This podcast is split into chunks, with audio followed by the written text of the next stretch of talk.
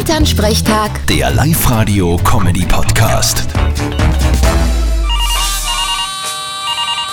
Hallo Mama, Grüß dich, Martin. Du, ich glaube, ich hab das erste Weihnachtsgeschenk gefunden. für mich? Nein, nicht für dich.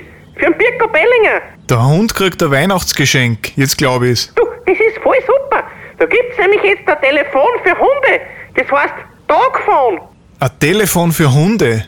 Das ist jetzt aber wohl ein Scherz, oder? Nein, das ist die neueste Erfindung. Das ist ein Boy und wenn ihm der Hund recht fest schüttelt, dann ruft er mich an, wir können sogar Videotelefonieren. Da kann ich nur sagen, wow. Und über was unterhaltet sich dann? Über das Wetter oder die aktuelle politische Lage oder über Kastration und ihre Auswirkungen? genau.